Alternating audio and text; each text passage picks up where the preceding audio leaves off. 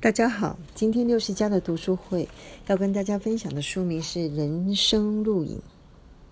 一样，大家只要 Google 一下书名，就可以看到目录。他一共推荐了二十八本书。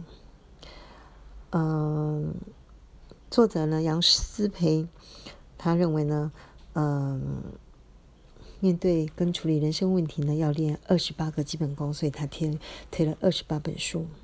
那我也将呃把它列入书单，好好的、慢慢的跟大家来分享。那其中呢，呃，樊登写的《如何读懂一本书》呢，是列为二十八个基本功的第一本书。为什么呢？因为呃，阅读书呢非常的重要。世间的问题呢，以前人呢都遇过了，遇过的人呢，有时候呢他会把它写成书。所以啊，遇到问题的当下。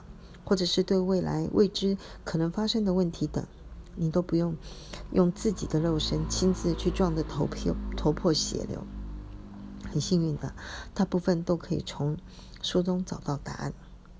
更幸运、更便捷的现在是，你只要 Google 一下，百分之八十以上的问题立刻有之，只怕你不知道自己不知道什么呢？那第二个要跟大家分享的是作者杨思培。这个人实在是非常的有趣。他因为呢在学校的成绩非常的好，那当然就考上了医学系，同时呢也完成了医师的训练，成为加医科的医师。哦，附带提下，他的父亲也是一个呃区域性的诊所的医生。那第二个呢，因为他非常的爱阅读，而且大量的阅读，所以呢他在当医师的同时呢，他也开始进行演讲的工作，推荐书，推广一些理念。也因此呢，有机会呢，就啊替畅销书的作者来写序。最后呢，自己也变身为作者，